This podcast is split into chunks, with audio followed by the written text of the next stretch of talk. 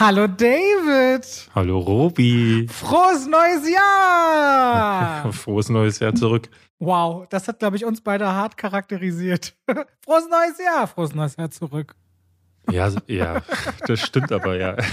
So bin ich wirklich. Also ich freue mich auf das neue Jahr, so ist nicht. Aber da ich ja so ein Skeptiker bin, denke ich mir so, naja, warten wir mal ab, ob das ein frohes neues Jahr wird. Also ich bin wirklich, ich bin wirklich guter Ding. Ich bin mit sehr gemischten Gefühlen an dem Silvestertag selbst reingestartet, weil ich so was sehr Positives und was sehr Negatives so kurz vorher erlebt hatte. Also mhm. am gleichen Tag, wo ich so dachte, ah, da war ich so voll in dem Sinn des Lebens gefangen. Aber grundsätzlich freue ich mich, weil 2020 war ein Kackjahr, 21 ist, glaube ich, so hinter den Erwartungen vieler zurückgeblieben. Und dieses Jahr, ich bin wirklich froher Dinge. Ich habe Bock. Und das letzte Jahr haben wir auch zum Beispiel mit diesem Podcast sowas aufgebaut, wo ich einfach mich richtig freue. Und diese eine Woche Pause, nicht nur, dass ich Dutzende Nachrichten bekommen habe, dass es sich ewig anfühlt, es fühlte sich wirklich lange an, tatsächlich. Also ich habe letzte Woche, als äh, der Mittwoch äh, bzw. der Dienstag sich näherte, habe ich schon auch so gedacht, so, oh, da fehlt irgendwie was. Aber dadurch, dass ich genauso wie du, wir beide haben ja nicht aufgehört zu arbeiten großartig. Also über, mhm. du hast wahrscheinlich genauso wie ich über die Weihnachtsfeiertage quasi Pause gemacht. Genau, ich habe nur Heiligabend, die Feiertage und 1. Januar. Ansonsten gab es immer Content und auch Vorbereitung mhm. tatsächlich. Genau so war es bei mir auch und dadurch hat sich irgendwie nicht so angefühlt wie, oh, da fehlt jetzt großartig was. Es fehlt dir ja wirklich nur der Podcast. Und nur ist da in Anführungszeichen zu setzen, Robert. Ich muss aber auch sagen, mir ging es genauso wie bei dir. Äh, ganz viele Leute haben mir unter die Videos geschrieben, wie großartig sie den Podcast finden und äh, unter meinem ähm, Video, wo ich über das Jahr gesprochen habe, waren super viele Stimmen, die gesagt haben mit Hallo Robi und Hallo David fängt für sie so eine kurze anderthalbstündige Reise in eine andere Dimension an. Das ist echt schön zu hören. Man kann jetzt auch übrigens den Podcast bewerten, habe ich gesehen. Und wir sind noch bei 4,9 Sterne. Wer auch immer da nicht 5 gegeben hat, bei 4,9 Sternen habe ich mal drauf geschaut. Also wenn ihr es gerne wollt, könnt ihr es bewerten. Und jetzt fangen wir mit dem Trivia an, würde ich sagen, oder? Mhm. Ja. Ja. Und zwar dieses Mal, äh, wir werden heute über Don't Look Up unter anderem reden und auch über die gesamte Jahresvorschau, was uns denn so erwartet. Und dann dachte ich mir, schaue ich mal ein bisschen bei Adam McKay rein, weil ich mag den als Regisseur. Der kommt ja total aus dem Comedy-Fach, wurde dann immer ernster und dramatischer, beziehungsweise hat sich dramatische Stoffe angeeignet seit äh, seinen letzten drei Filmen. Und äh, es hat dabei sehr, sehr satirisch und muss immer so diesen Grad zwischen Ernst und humoristischer Boshaftigkeit geht ja dabei immer. Und was ich bei Adam McKay ehrlich gesagt ganz spannend fand, ist, dass der früher schon unterwegs war und eigentlich Impro-Theater gemacht hat. Ich weiß nicht, ob du das wusstest. Der hat sich eine kleine Impro-Theater-Gruppe aufgebaut und hat ganz viel geschrieben und äh, davon geträumt, irgendwann mal bei Saturday Night Live auf der Bühne zu stehen. Und hat er bei Saturday Night Live natürlich große Institutionen in den USA diese Show vorgesprochen, aber die wollten ihn nicht. Die fanden aber seine, seine äh, Skripte beziehungsweise seine Sketche so gut, dass er dort Autor wurde und er durfte auch immer wieder regelmäßig als Zuschauer Leute, die die, die Eröffnungsmonologe unterbrechen und Beleidigungen reinrufen. Das war so das Dankeschön für Saturday Night Live, dass er zumindest ein bisschen dabei ist. Und mit nur 27 Jahren wurde der Chefautor bei Saturday Night Live. Und das finde ich richtig krass, dass du in so jungen Jahren voll dabei bist. Das hat er gar nicht so lange gemacht und hat dann Tina Fey an Bord geholt, die dann wiederum Chefautorin wurde, weil er dann irgendwann einfach total Komödien mit Will Ferrell gemacht hat und immer mehr dann auch ins ernstere Fach wechseln wollte. Aber Adam McKay, über den wir heute reden, war mit nur 27 Chefautor bei Saturday Night Live. Und das finde ich schon äh, beachtlich. Der hat doch auch mit Will Ferrell zusammen dieses Funny or Die gemacht. Kennst genau, du das? Funny or Die hat er gemacht. Die haben ja, ja diese Gary Sanchez Production zusammen gemacht und haben sich jetzt vor einem Jahr, anderthalb Jahren, glaube ich, erst gesplittet und hat seine eigene Produktionsfirma aufgemacht. Mhm. Ja. Cool. Und damit herzlich willkommen zu zwei wie Pech und Schwafel. Und Leute, ich muss es, damit ihr auch unverkennbar wisst, dass ihr bei uns seid und David direkt sagen kann, hm, aha, Robert ist auch wieder da. Leute, wir bedanken uns bei unserem Sponsor der heutigen Folge und schalten damit rein in die Werbung und bedanken uns bei Achtung, Jingle, stellt euch vor. Coro Drogerie. Ah, Mensch. Vielen Dank an Coro Drogerie, die äh, diese Folge dieses Podcasts sponsoren und ich glaube, sie werdet sie dieses Jahr noch ganz oft hören. Und es gibt so viele Produkte, dass ich auch nach einem Jahr Unterstützung immer wieder Dinge finde, die ich sehr spannend finde. Achtung, David, weißt du, was ich mir im letzten Jahr nach und nach zugelegt habe? Bei Coro haben sie super geile Aufbewahrungsgläser. Das heißt, ich habe so Hefewürzflocken, Hundetrockenfutter, gefriergetrocknete Erdbeeren, äh, Paniermehl und so weiter und die Mehle alle nebeneinander in so Gläsern und der Koro Etikettiermaschine mir überall so draufgeschrieben und draufgestanzt, was da drin ist. Jetzt habe ich so eine mega coole Ordnung im Regal. Das sieht einfach total cool aus, immer diese fetten Schraubgläser zu haben und da seine Zutaten drin zu haben, statt irgend so ein Verpackungsregal, wo ganz viele Sachen dir entgegenfallen. Und ich muss sagen, ich liebe das. Ich bin so ein bisschen Ordnungsnerd und das geht tatsächlich mit Koro neben all den coolen Lebensmitteln in Großpackungen, die sie haben, weswegen sie nicht zum Einzelhandel immer erst gebracht werden müssen, was nachhaltiger ist und der absoluten Preistransparenz auch Ordnung schaffen zu Hause, David. Na, ist das was für dich? Das, das ist was für mich. Ja.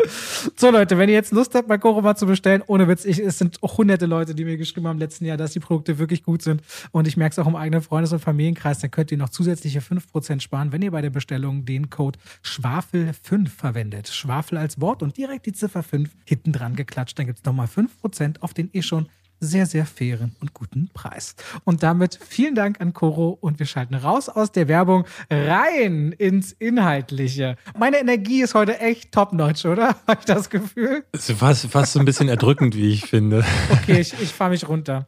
David. Nee, äh, mach das gar nicht. Äh, wir, wir, kommen ja gleich zu den wichtigen Themen. Ich freue mich darauf zu hören, wie du in den nächsten, was, äh, 50 Wochen oder wir, wir sind jetzt so auf 47 Folgen gekommen. Ja. Sagen wir mal, wir nehmen die zwei Wochen weg. Wann haben wir angefangen letztes Jahr? Hm, ich könnte das jetzt. Zweite Januarwoche müsste das gewesen sein. Nee, nee, nee, nee, nee, nee. Ich glaube, wir haben, nee, nee, wir sind, glaube ich, erst im Februar und wir hatten diese coolen Fotos und sowas für den Podcast im Januar, glaube ich, erst gemacht. Aber das ist gar kein Problem, weil ich gucke mir jetzt direkt an in unseren Statistiken, wann die erste Folge veröffentlicht wurde. Am 4. Februar 2021. Ah, okay. Gut, dann haben wir Ende Januar die erste Folge aufgenommen. Mhm. Das macht Sinn. Dann fehlen uns vier Folgen. Wir sind jetzt auf 51 Folgen. Wären wir dann gekommen? Warum? Ja. Wie viele Wochen hat das Jahr? 53? 52,5. Ja, dann sind wir ja wirklich ganz knapp drunter gewesen. Das heißt, ich freue mich auf 52 Mal Lieblingsprodukte bei Koro. Ich bin sehr gespannt. Ja, Vorsicht, ey, ich will mindestens, also ich weiß jetzt schon, im Juli fahre ich eine Woche in Urlaub und um meinen Geburtstag herum fahren wir weg. Entweder wir produzieren vor oder wir gönnen uns auch mal jeder auf jeder Seite ein oder zwei freie äh, Dinger. Ja gut, das müssen die Zuschauer entscheiden, ob sie nee, das Nee, nee, nee, nee, das so können möchten. wir nicht den Zuschauern überlassen. Dann müssen wir jede Woche drei Folgen machen. Das, äh, nee. Ja, und dann noch ein Video dazu. Das ist nämlich eine der meistgestellten äh, Sachen, die man auch noch hört. Bitte macht doch mal mit Video. Und dann könnten wir ja eigentlich wieder Kopfkino machen. Auch das fordern tatsächlich immer noch Leute zurück. Wir könnten doch bitte mal Kopfkino machen. Aber das machen wir ja hier im Grunde nur halt ohne die Kamera. Aber da kommen wir doch gleich mal dazu, Robert. Hast du überhaupt die Zeit gehabt, über die Weihnachtsfeiertage irgendwas zu gucken? Denn was hast du eigentlich zuletzt gesehen? Also zuletzt gesehen, ich hatte mich sehr darauf gefreut. Du hattest ja schon gesagt, dass er wirklich gut geworden ist, weil du ihn im Kino vorab gesehen hast. Don't Look Up, den mhm. neuen Adam McKay-Film eben, über den Regisseur, über den ich gerade am Anfang sprach. Dann habe ich mir die Harry Potter Return to Hogwarts Reunion angeschaut. Eine richtig schöne Sache für Potterheads. Und ich glaube, fiel mir gerade noch so beim Vorbereiten ein. Über Hawkeye haben wir gar nicht geredet, ne? Glaube ich, oder? Über, nee, haben wir nicht geredet. Ich habe aber auch ehrlich gesagt nicht weitergeguckt. Okay, gut, dann reden wir einfach nicht über Hawkeye. So geil fand ich es nicht. Viele fanden es besser, ich fand es ja, sehr albern. Ich finde, man wird der Figur des, des äh, Clint Barton nicht gerecht, ehrlicherweise. Also ich fand es sehr ergreifend damals in Infinity War, als auf einmal sein Haus verstummte und die Familie, mhm. als er draußen im Garten ist, nicht mehr. Und ich dachte, so ein tragischer Moment und darauf aufbauend wird dann zwar so in der Serie basierend, warum er gerne Weihnachten mit seiner Familie verbringen will, aber sie ist durchweg, finde ich, sehr albern und auch äh, durch Hedy Steinfeld äh, mh, teilweise sehr anstrengend geworden, die Serie. Also ich fand sie eher unwürdig gegenüber der Figur, leider.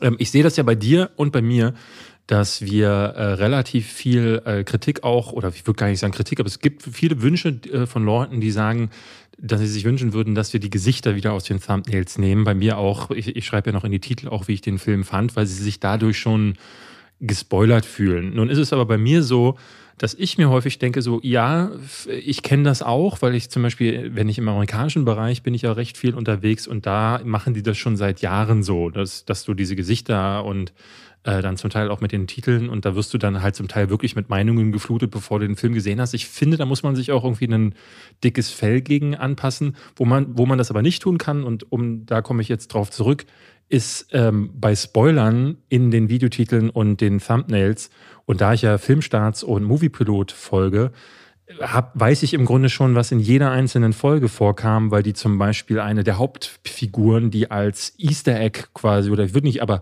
ne, also du weißt wahrscheinlich, von wem ich rede, der Bösewicht der Hawkeye-Reihe, ähm, ist hier eine Figur, die zurückkehrt aus anderen Sachen. Und ich muss sagen, so, Ah, Finde ich immer ein bisschen nervig, wenn ich dann sehe, so, wir blicken zurück auf Folge 4 und äh, das krasse Geheimnis von XX und dann denke ich so, ah, nee, also damit ist mir im Grunde die ganze Hawkeye-Serie jetzt gespoilert worden und ich will sie noch weniger gucken, als ich es vorher schon Da muss man halt immer auch ein bisschen schauen, wenn man abonniert, warum man abonniert, ne? Und wenn das nun mal so, ich, ich, die IP ist eines Kanals, dass man auch zum Beispiel, weil man so sehr auf Superhelden ist, und das ist ja ein Thema, was gut geht, äh, jede eigene Folge dann seziert, auseinander nimmt und genau mit diesen Fans in erster Linie arbeitet und da geht, dann muss muss man eben damit leben. So, ich versuche es ja aus meinen Mimiken noch einigermaßen, also weniger zum Beispiel erkenntlich zu machen inzwischen, weil ich verstehe so ein bisschen die Kritik. Ich finde das Wichtige für uns, dass die Gesichter drauf sind, ist, dass die Leute beim Durchscrollen ihre Abos sofort sehen, ah, das Video gehört mhm. zu diesem Kanal. Genau. Ich glaube, schauen tun sie es letztendlich so oder so ab dem Punkt, wo sie sagen, die Meinung interessiert mich. Also ich verstehe den Spoiler-Gedanken. Ähm, das bei den Serien, ja, ich finde es auch immer, wenn du eine neue Episode nicht innerhalb der ersten 48 Stunden guckst, ist es schwer, dann nicht irgendwie gespoilert zu werden. Naja. Genau, aber deswegen würde ich, würde ich äh, Hawkeye ehrlich gesagt gar nicht mehr nachholen ja, wollen. Ja, verstehe ich. Hast du übrigens gesehen, auf YouTube gibt es irgendwie Weihnachten rum, wurde bei mir freigeschaltet, Super Thanks. Sagt dir das was? Das gibt's doch schon seit, habe ich dir das schon mal geschickt? Das nee, das, das, nee, das gab's früher für Streams. Da konntest du im Stream spenden. Das waren die Thanks. Nee, es gibt's so. auch für den Kanal. Echt? Schon seit, äh, seit Anfang letzten Jahres, ja. Also wir haben das erst jetzt entdeckt bei anderen deutschen Kanälen und bei uns wurde das auch ganz neu freigeschaltet. Echt, dass Leute per Dings einfach die. Das habe ich dir schon im August geschickt, ja, ja. Das ist nicht nur auf Streams ähm, beschränkt gewesen. Das gibt es auch ah, auf dem Kanal. Ah, damals habe ich auch, ja, ich kannte das nur für Stream. Da kann man Gut. dann jetzt irgendwie in dem, ich glaube, äh, du kriegst bestimmte Symbole. Nee, nee, nee, nee, nee, du meinst doch das alte. Nee, das neue Super Thanks ist einfach, dass Leute 2, 5, 10 oder 50 Euro spenden können und ein farblich unterlegtes Kommentar schreiben, ohne Symbole oder so. Ist wirklich, glaube ich, neu um Weihnachten entstanden. Aha. Wollte ich äh, dir nur sagen, falls du es hast oder so, äh, fand ich ganz spannend, weil Leute schicken jetzt manchmal so Super Thanks mir ähm, und ja, fiel mir jetzt gerade ein. Also, das, also, muss man das aktivieren? Oder? Genau, das kann man aktivieren in Aha. seinem Analytics. So, wollte ich jetzt auch mal erzählen, da haben wir ein bisschen YouTube-Content drin. So, wir haben ein Ding, über das wir auf jeden Fall reden wollen. Don't look up. Na, ich würde gerne noch sagen, was ich gesehen habe. Oh, stimmt, Entschuldige, David. Was ähm, hast, du, hast, du, hast du nur die Sachen gesehen? Ja, ich war ziemlich faul und habe mich mit Rankings und Fressen beschäftigt. Ja. ich, hatte, ich hatte noch ein paar Sachen nachgeholt, die jetzt auch um Weihnachten herum noch erschienen sind. Einmal The Hand of God. Das ist mhm. ein Drama, das auch für den Auslands-Oscar relativ hoch gehandelt wird. Aus welchem Land ist der? Der ist aus Italien. Mhm. Dann habe ich Being the Ricardos gesehen mit Nicole Kidman und äh, Javier Bardem von der neue Film von Aaron Sorkin, nachdem äh, diesen Trial of the Chicago Seven. Wo kann ich äh, da den angucken? Den kann man schauen bei Amazon. Das ist ein Amazon Prime Original. Uh. Hand of God ist ein Netflix Original. Und dann habe ich noch ein weiteres Netflix Original gesehen, nämlich The Lost Daughter.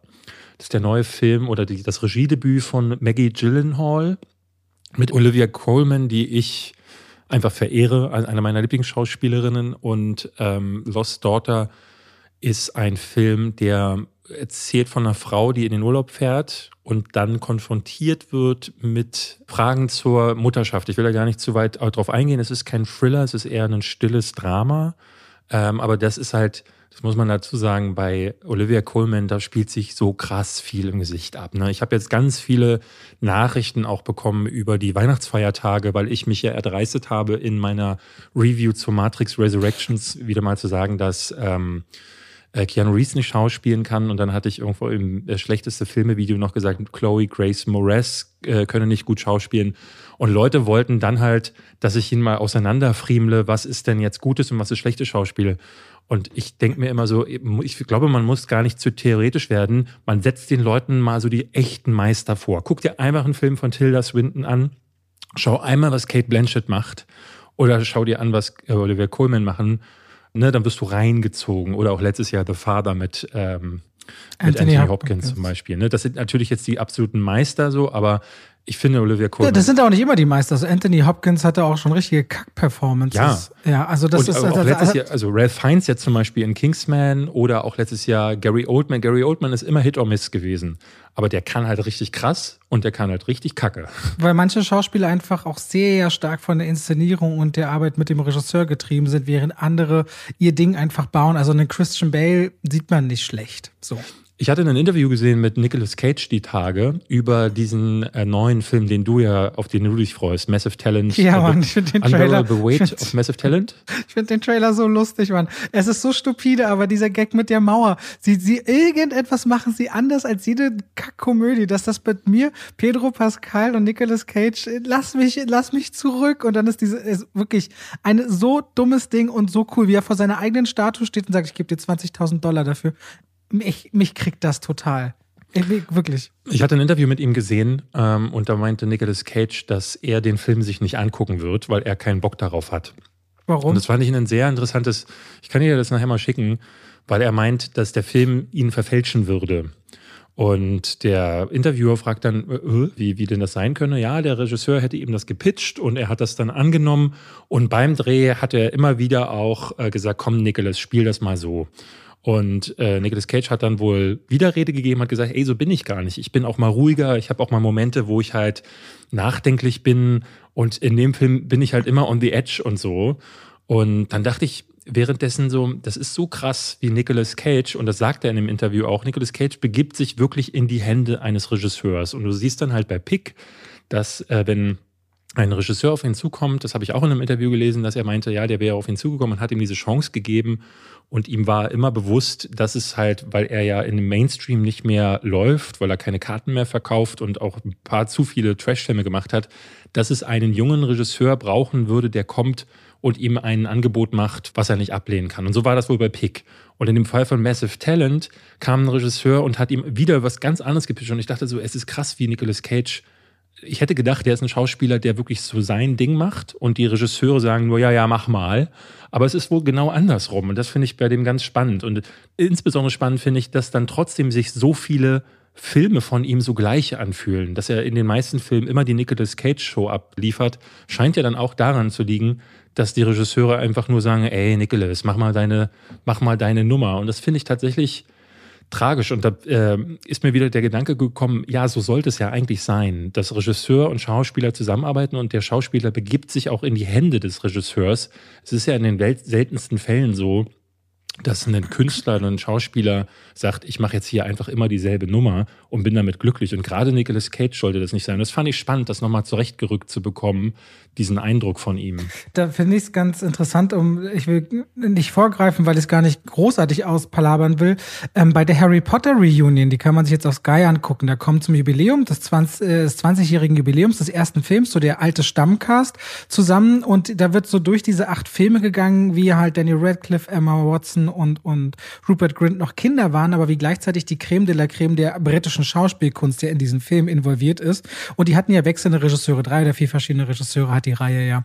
Und da siehst du richtig an den Regisseuren, wie sie mit Kindern arbeiten und gleichzeitig aber auch mit den erwachsenen Stars, wie aber auch ein Gary Oldman, jemand wie Daniel Radcliffe als Kind an die Hand genommen hat und sie sich gegenseitig äh, ihre Performances unterstützt haben und was das mit denen gemacht hat. Ich finde, in dieser Reunion ist tatsächlich äh, eine ganze Menge Fokus darauf gelegt worden, wie dieses Arbeiten am Set mit Kindern, Schauspielern und die Energien untereinander, aber wie auch ein Alfonso Cuaron, der im dritten Teil äh, bei Harry Potter, wo es mit den Dementoren und so gruselig wird, eine mhm. ganz andere Tonalität reinbringt. Und wenn das erste Mal die Figur, die Robert Pattinson ja spielt, beim, beim Trimagischen Turnier verstirbt, wenn die Kinder mit Tod konfrontiert werden, damit die Kindheit endet, wie auch die Regisseure ganz anders das anpacken und wie sie dann anders mit den Schauspielern arbeiten. Das heißt, wo du gerade bei diesem Thema bist, diese Arbeit von Regisseuren mit Schauspielern, äh, die wird tatsächlich in dieser Harry Potter Reunion ziemlich stark unter Spotlight gestellt, wie es sonst bei Reunion eher weniger der Fall ist, weil da viel mehr normalerweise über Erinnerungen palavert wird und über Sets, ist das schon viel mehr über, über die Eindrücke und die, diese, diese, dieses Miteinander, äh, was das arbeitstechnisch bedeutet. Äh, äh, im Fokus. Das fällt mir uns gerade ein, das verknüpft sich ganz interessant vielleicht. Ich glaube, ich würde auch sehr, sehr gerne sehr viel häufiger ähm, über die Arbeit von Regisseuren auch mehr erfahren. Und ich meine, die Harry Potter-Reihe ist ja eine, die bekannt dafür ist, dass sie auch mit, äh, Schaus mit Regisseuren ähm, jongliert hat, die tatsächlich einen Namen auch haben. Klar, David Yates, glaube ich, der ab Teil 5 alle gemacht hat. Und auch die fantastischen Tierwesen ja macht. Genau, ähm, der ist jetzt äh, nicht wirklich bekannt, aber Chris Columbus, ähm, der den ersten noch gemacht hat und ich glaube auch den zweiten und dann halt Alfonso Cuaron, die definitiv. Wir hatten den vierten gemacht. War das Martin Campbell? Ähm, das könnte, könnte sein, dass du, dass du da recht hast, ja. Bin hm. mir unsicher. Um nochmal zurückzukommen auf The Lost Daughter, ist ein interessanter Film, einer, der ähm, zum Teil echt an die Nieren gibt. Es, Mike Newell. Nur ja. Mike Newell. Und er erinnerte mich so ein bisschen, äh, ähm, weißt du noch, wie hieß denn dieser Film letztes Jahr? Pieces of a Woman. Mhm. Pieces of a Woman haben wir auch, glaube ich, hier drüber gesprochen. Und ähm, der geht so ein bisschen in die Richtung, muss ich sagen. Äh, da da ging es viel um um diesen Teil der Geburt auch noch, aber Mutterschaft war auch da ein großes Thema und hier geht es um die Schattenseiten von Mutterschaft. Ich hatte eine Kritik gelesen auf Letterbox, die hat es ein bisschen übertrieben, aber die, da, da ging es darum, äh, dass äh, derjenige sagte, dass dieser Film hier macht dasselbe für Kinder wie damals der weiße Hai für Haie. Also, dass man äh, so eine Urangst vor Haien entwickelt wegen mhm. der weiße Hai. So ist es hier bei Kindern. Und man muss schon sagen, Mutterschaft oder genau oder Elternschaft ist eine wahnsinnig beängstigende Sache und The Lost Daughter porträtiert das sehr gut. Deswegen, den würde ich empfehlen. Hand of God kann ich eigentlich auch empfehlen, war nicht ganz so stark, wie ich mir erhofft hätte. Und Being the Ricardos hat mir nicht gefallen. Der Aaron Sorkin-Film. Ich will es ganz kurz abhandeln.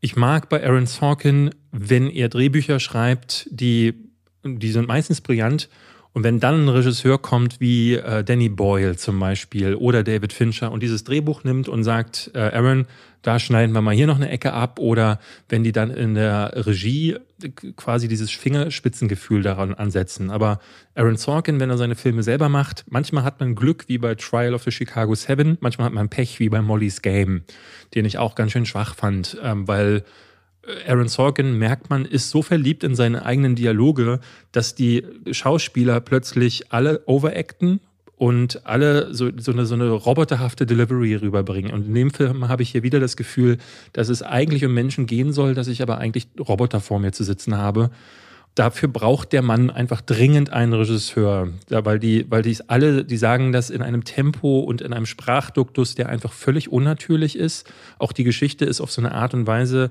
strukturiert, die ähm, also hier geht es um Lucy Bell zum Beispiel. Die hatte eine der erfolgreichsten, wenn nicht die erfolgreichste ähm, Sitcoms in den USA in den 40er Jahren. Mhm. Hieß I Love Lucy. Äh, Wonder Vision ist ein bisschen daran angelegt gewesen. So, darüber erfährst du nichts, Robert. Der Film beginnt einfach mit einem Punkt, da ist die schon mitten in dieser Karriere drin und erklärt gar nichts.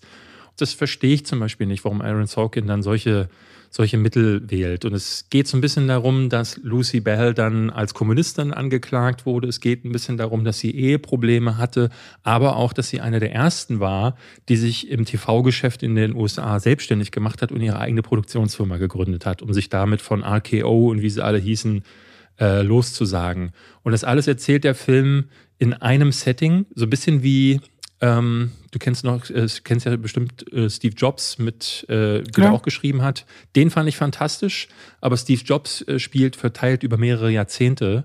Der hier spielt in einem sehr kurzen Zeitraum und dadurch bekommst du nie dieses Gefühl der ähm, charakterlichen Tiefe und der, des Facettenreichtums und ich erfahre eigentlich gar nichts über diese Roboter, die da spielen. Nicole Kidman spielt angeblich Oscar-würdig, äh, so sagt, sagen es viele Analysten. Also sie ist auch nominiert für den Golden Globe. Ich fand auch da, dadurch, weil sie so roboterhaft wirkt und weil man ihre Gesichtszüge einfach aufgrund ihrer mannigfaltigen Operationen einfach nicht mehr als menschlich erkennen kann, kann ich damit einfach nichts mehr anfangen. Also das tut mir wirklich um diese Frau auch leid, weil ähm, ich finde es so schade, was dieser Schönheitswahn mit einigen Schauspielerinnen macht. Und das ist für diese Karriere einfach nicht förderlich, wenn du, wenn du nicht mehr aussiehst wie ein Mensch und einfach auch Mimik nicht mehr, nicht mehr funktioniert. Deswegen, ich verstehe nicht, wo die Oscar-Kampagne gerade herkommt. Den fand ich leider nur, nur mittelmäßig. Gibt es auf Amazon Prime. Okay. Don't Look Up ist äh, seit dem Heiligabend anzuschauen auf Netflix. Und du hattest ja schon gesagt, dass du im Kino sehr überrascht davon warst. Du warst ja, du mochtest die Trailer ehrlich gesagt nicht. Ich fand, hatte mich die ganze Zeit gefreut, weil ich Adam McKay großartig finde, weil allein diese Kombination aus DiCaprio, Jennifer Lawrence und, und Meryl Streep und wie sie alle heißen, ich ultra spannend fand. Und auch bei den Trailern dachte ich, okay, was wird das denn für eine skurrile Nummer? Weil das ja teilweise sehr drüber gespielt ist. Und das ist die Geschichte äh, von einem Professor und einer Doktorandin äh, von der Michigan State University und der Astronomiefakultät Fakultät dort, die einen Kometen entdecken und feststellen, in gut einem halben Jahr wird er auf der Erde einschlagen und der ist so groß, beziehungsweise Asteroid, dass damit alles Leben auf der Erde zerstört wird. Und das versuchen sie an die Präsidentin der Vereinigten Staaten von Amerika ranzutragen, aber die äh, schert sich lieber um die Zwischenwahlen als darum und über die Medien versucht man es dann zu spielen, die das aber auseinandernehmen und die Leute dann auch anfangen so zu framen, dass die peinlich sind, hysterisch werden. Und dann sieht man halt, was die Medien mit einem machen können und als dieses Thema immer greifbarer wird, entstehen halt Gruppierungen Regierungen. Das erinnert so ein bisschen an die Corona-Pandemie im Kleinen. Die groß angelegte Gedanke dahinter ist aber die Klimakrise.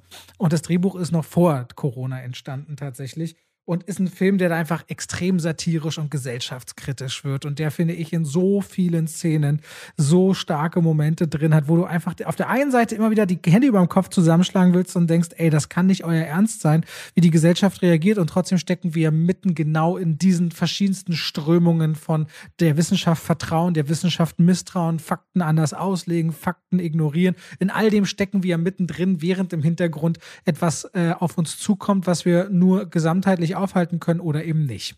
Das Don't Look Up. Ich fand den großartig witzig, teilweise äh, dann wieder bitterböse ernst. Ich finde, er hat ein ganz, ganz tolles äh, Finale, hat auch mit Leonardo DiCaprio einen, der noch am normalsten zunächst agiert, dann immer weiter freidreht, sich gleichzeitig aber moralisch total korrumpieren lässt, wenn man mal so schaut, wie der mit seiner Familie umgeht innerhalb dieser, äh, dieses Films und mit so vielen unterschiedlichen Akteuren, die äh, bis auf den Punkt, finde ich, so inszeniert wirken, wie sie auch sein sollen. Ein Jonah Hill, der völlig drüber drüber ist. Ein Typ, der quasi Atombombencodes in der 30.000 Dollar, äh, weiß ich nicht, Louis Vuitton oder irgendwas Tasche herumträgt, während er der Sohn der Präsidentin ist und die teilweise so Sprüche wie, die ist so sexy, die will man im Playboy sehen. Du denkst, was, okay, was ist das hier für eine abgefahrene Welt? Also während Jonah Hill aussieht wie einer, der Social Media auf zwei Beinen ist, hast du mit Jennifer Lawrence eine, die zum medialen Opfer gemacht wird und die Übermacht dargestellt von Meryl Streep in einer weiblichen Donald Trump Version. Du einfach denkst, okay, what the fuck geht hier ab? Und ich finde aber Don't Look Up unglaublich clever in ganz vielen Momenten. Sehr, sehr clever geschrieben.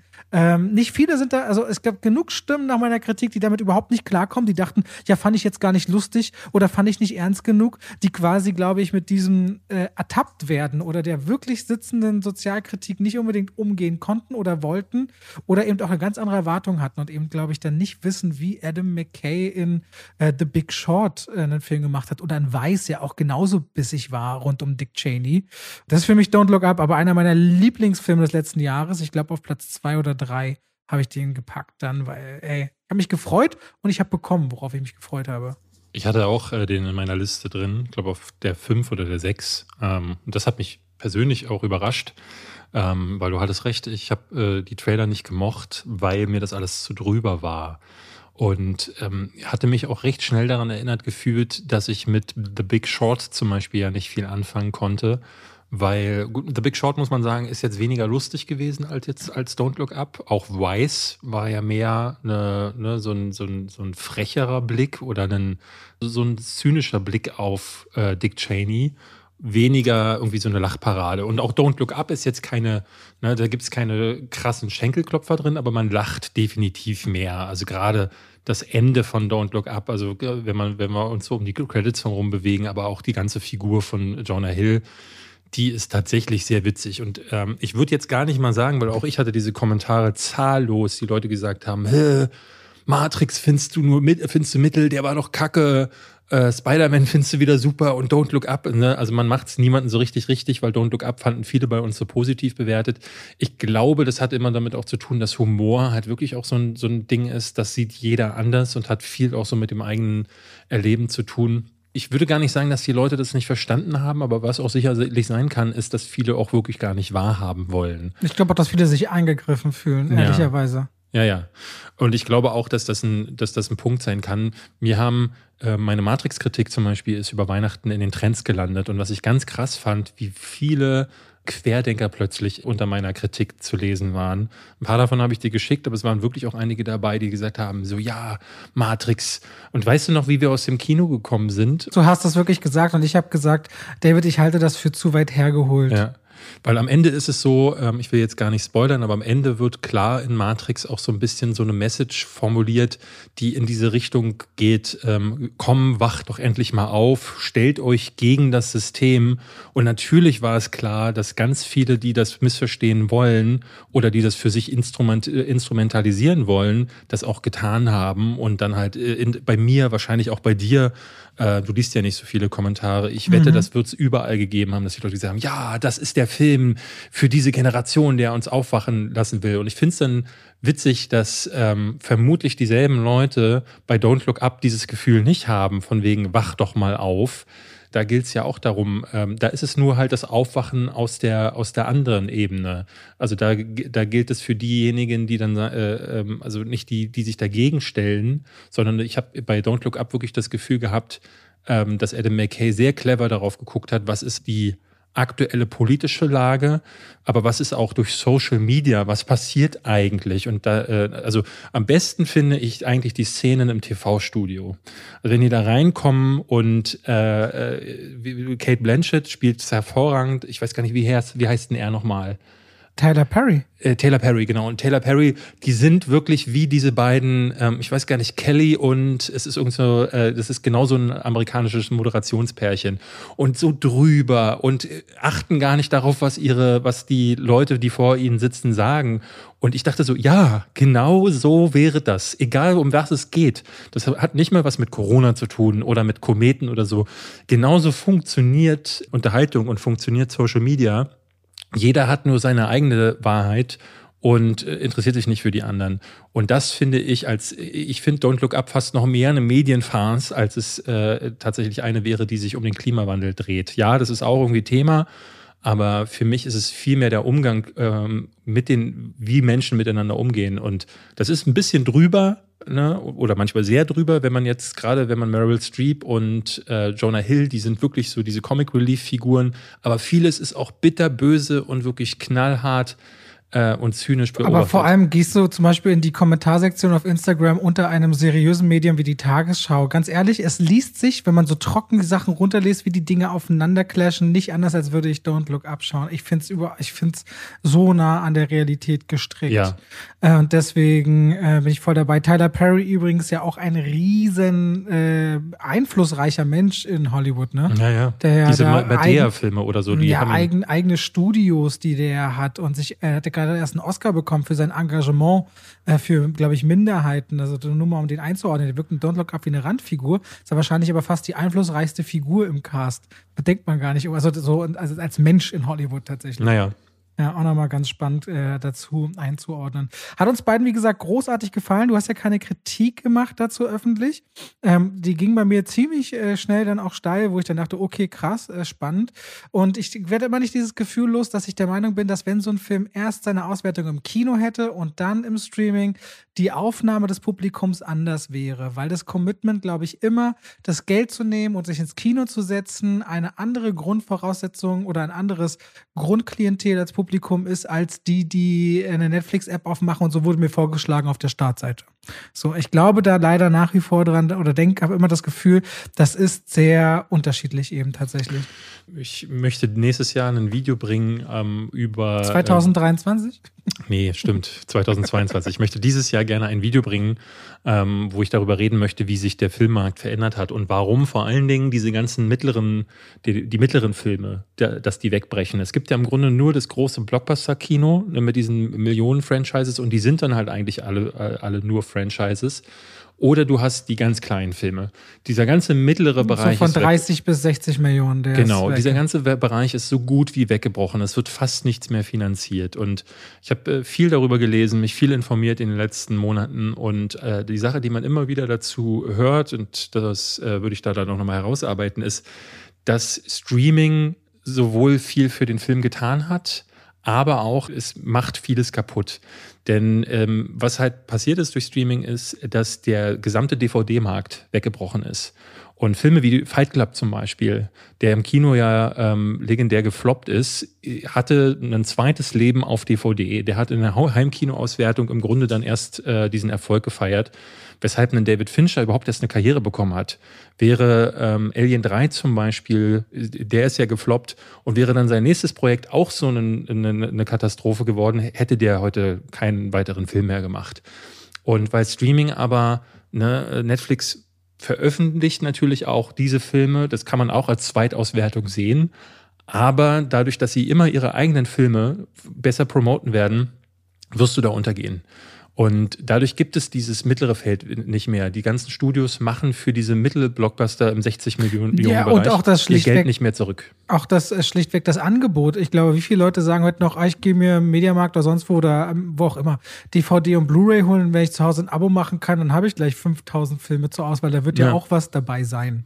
So. Genau, und dann wirst du bei Netflix halt wahnsinnig zugemüllt. Und wenn du dann Glück hast, hast du mal so Filme wie Don't Look Up oder wie äh, ne, Lost Daughter und so. Das, das muss man ja sagen, es gibt diese Filme auf Netflix und sie gibt es auch auf Amazon Prime. Aber es ist halt, du musst dich da durch so ein endloses Müll-Universum äh, durchwarten. Und es ist interessant, das, äh, da gebe ich dir recht. Also du hattest äh, ich hatte dann überlegt, mache ich noch was zu Don't Look Up, aber ich wollte jetzt auch über Weihnachten einfach meine Ruhe haben. Aber diese ganzen, äh, mir wurde immer wieder auch geschrieben, Red Notice kann nicht schlecht gewesen sein. Der kriegt jetzt sogar eine Fortsetzung, weil der super erfolgreich war. Und dann dachte ich so, mhm. mhm. ja, Netflix sagt, dass, äh, dass Gun, der meistgeschriebene... Gunpowder Milkshake auch, insofern, hey. ist der, wie, wie, wo ist denn der gestartet? Äh, keine Ahnung. Im Kino ist der gestartet. Ja, so, der ist im Kino gestartet, ja, ja. ja. Das, ist, das meinst du mit wo? Ich dachte, du meinst wie viel äh, Geld oder Zuschauer. Also wir, aber Streaming wird uns weiterhin dieses Jahr begleiten. Apple hatte mal eine Zeit lang auf ihrer Startseite, das sah ganz schön aus, dass so bekannte Leute kuratiert haben. Das fände ich eigentlich mal ganz spannend. Mhm. So das Kuratieren, aber ich denke, das wird sich bei Netflix und so, das wird, wird nicht so schnell dazu kommen. Und stattdessen werden wir ein endloses Überangebot haben. Ich habe jetzt schon meinen Upload-Kalender nur für Januar vorgeschrieben und ganz ehrlich, bis zum 20. Januar und ich bringe ja jeden Tag ein oder zwei Videos, keine Lücke. Keine einzige Lücke frei. Das ist einfach so skurril. Ja, aber im Kino kommt ja im Grunde fast nichts. Also naja, guck mal, ich habe hier Lamb, Spencer, Sing 2, Licorice Pizza, Nightmare Alley, Scream, Belfast, Hotel Transylvanien 4, Tragedy of Macbeth und nur mal ein paar Filme zu nennen, über die ich in den nächsten zehn Tagen Reviews mache. Da ist schon. Ja, gut, wobei, da muss man dazu sagen, du machst ja zu allem was. Ja. Ähm, für mich, der sich so die Sachen herauspickt, die ein bisschen größer sind oder die so, die mich auch interessieren, habe ich diese Woche ähm, Kingsman, Lamb werde ich auslassen. Äh, dann nächste Woche Scream. Und bei Scream bin ich mir halt relativ sicher schon, dass der zum Beispiel noch mal schlechter funktionieren wird als Saw 9 jetzt zum Beispiel. Das glaube ich nicht mehr. Die Marke nee? ist so groß. Ich würde auch denken, dass zum Beispiel Nightmare Alley was ist, was bei dir funktionieren könnte, auch wenn der Film klein ist. Ich weiß es immer. Es ist super schwer einzuschätzen. Ich glaube, am Ende des Tages werde ich mich dieses Jahr wirklich äh, darauf beschränken, ähm, immer zu gucken, was möchte ich selber auch besprechen. Ja und nicht zu schauen, was wollen die Leute sehen, weil ich glaube, dann kannst du nur verlieren. Aber ich würde sagen, wir kommen gleich noch zur Jahresvorschau. Wolltest du noch was zu Harry Potter nochmal im Detail sagen? Nee, eigentlich nicht. du hast ja auf deinem Kanal schon was gemacht. Ich will noch kurz auf etwas eingehen, weil ich werde jetzt. Ähm, hast du deine Jahresvorschau schon gebracht? Äh, die geht heute, also ja, wenn der Podcast hier online ist, dann ging sie vorgestern raus. Genau, und bei mir ist es auch so, dass eine Jahresvorschau kommt, allerdings zu den Filmen, das habe ich schon mal im Jahr 2017 gemacht auf meinem Kanal, die 2022 starten. Und deswegen habe ich in den letzten Tagen Filme gesehen, Robert.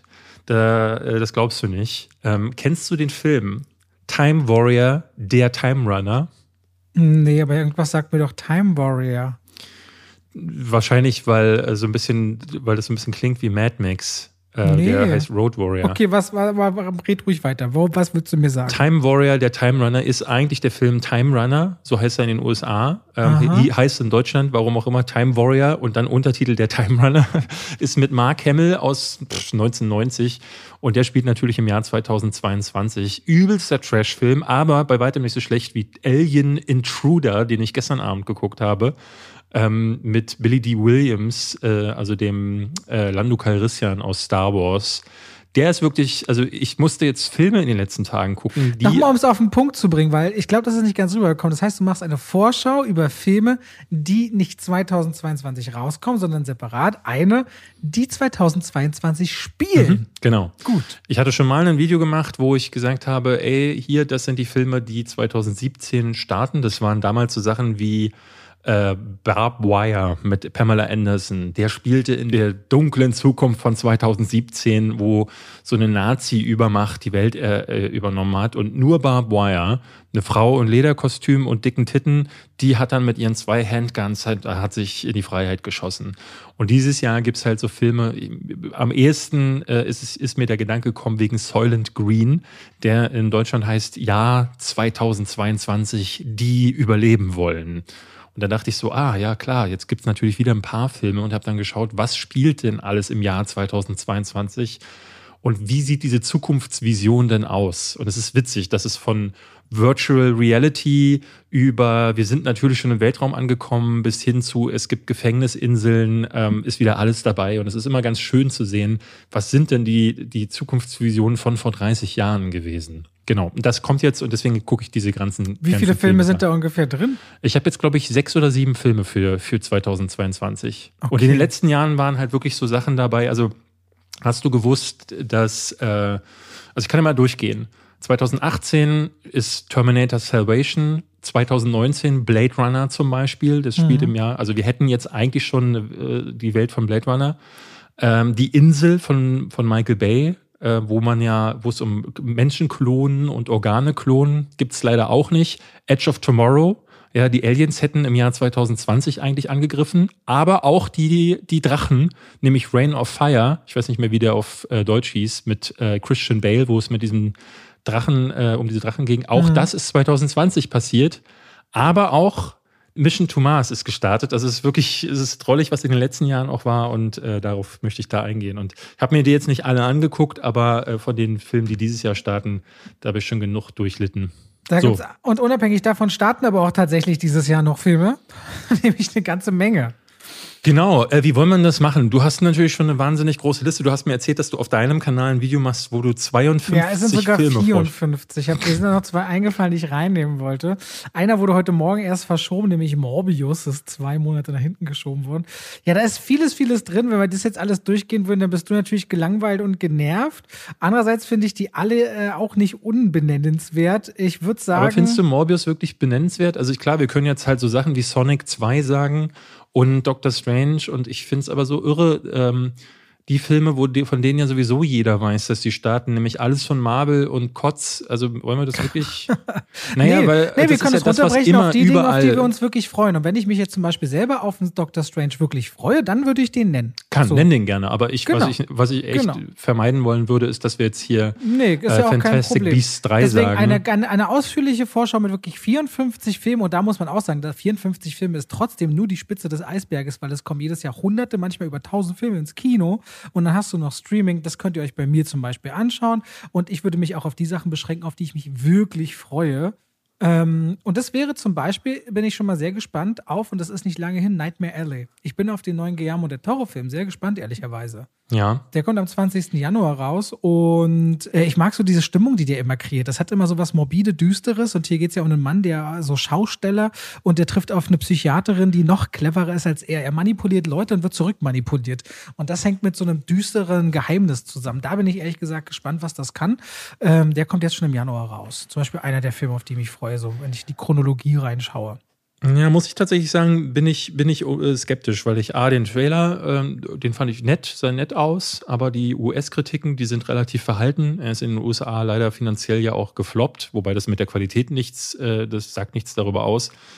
Aber ich muss sagen, dass Guillermo del Toro äh, letzte Filme, ähm, ob sie nun produziert waren oder selbst inszeniert waren, mich alle nicht ganz abgeholt haben. Crimson Peak fand ich nur so, mh, ähm, dann äh, Shape of Water war okay. Ähm, also der, das, ne, was viele darin gesehen haben, diesen Oscar-Sieger, dort ist mir, habe ich nicht verstanden. Deswegen, ich bin nicht sicher, ob das für mich genau der Aber so Film wird. Bradley Cooper und Kate Blanchett, das kann schon eine sehr intensive Begegnung von zwei sein, die auch, also ich bin, ich bin da einfach schlichtweg gespannt. Und eine Woche später, am 27. Januar, kommt ja dann Licorice Pizza, den du ja so hoch gelobt Ja. hast.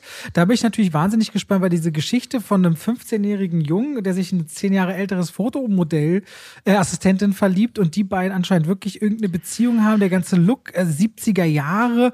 Also es gibt Dinge, die holen mich ab und dennoch wirkte es, es wirkt schon sehr arthausig auf mich erst einmal. Der wird Oh. diese Woche nochmal gezeigt und ich bin echt am überlegen, ob ich nochmal mit reinkomme. Ich gucke, ich gucke mir auf jeden Fall an diese Woche tatsächlich. Ja. Ähm, hast du denn, also äh, wenn du jetzt, im- können wir mal so, zum Beispiel, wenn das jetzt im Januar die Filme, wo ich sage, okay, das ist jetzt was, was mich ernsthaft interessiert.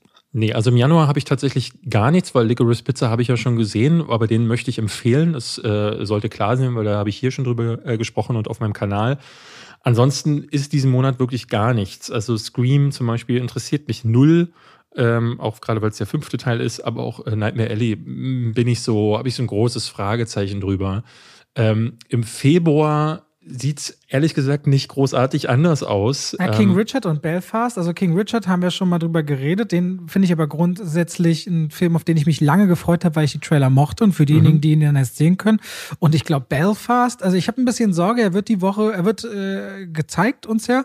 Ich habe ein bisschen Sorge, ob ich den tatsächlich Englisch mit dem harten Einschlag verstehen werde. Das könnte schon sehr tricky werden, zu das alles mitzunehmen, was da wahrscheinlich gesellschaftlich, politisch passiert. Also wir haben über, über King Richard haben wir ja schon gesprochen. Belfast, um es mal zu sagen, ist äh, der neue Film von Kenneth Branagh, wo es viel wohl um seine eigene Jugend geht.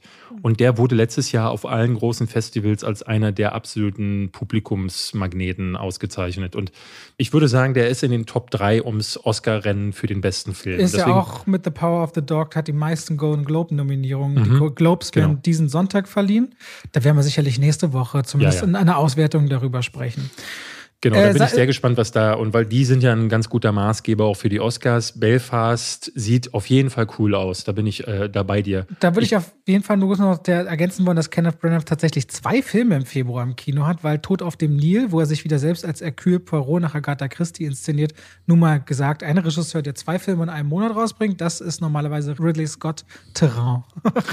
Ich muss sagen, ähm, es gibt zwei Filme, ähm, auf die ich ein bisschen Lust habe im Februar. Und der eine ist tatsächlich Tod auf dem Nil, weil ich bin jetzt kein großer Fan von Mord im Orient Express gewesen. Aber ich mochte Kenneth Branagh in der Rolle von äh, Hercule Poirot.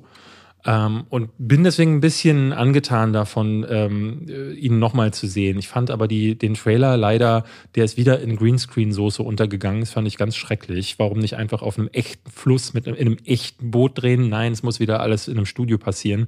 Der andere Film ist, und jetzt wirst du lachen, Moonfall.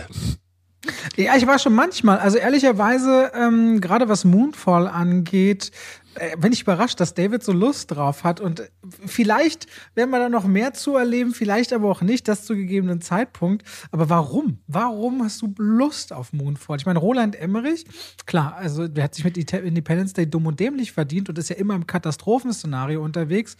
Äh, aber so richtig die ganz große Qualität.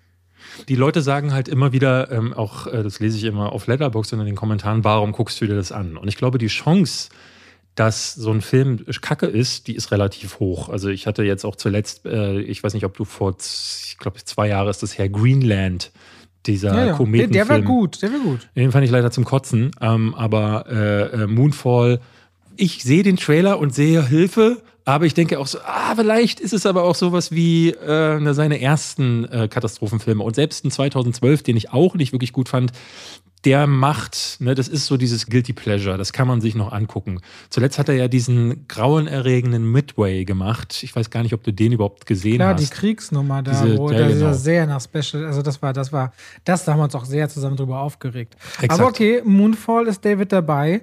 Moonfall Äh, bin ich dabei und Texas Kettensägen-Massaker kommt auf Netflix. Ah. Wieder ein Remake, das, ich glaube, das eine Millionste mittlerweile.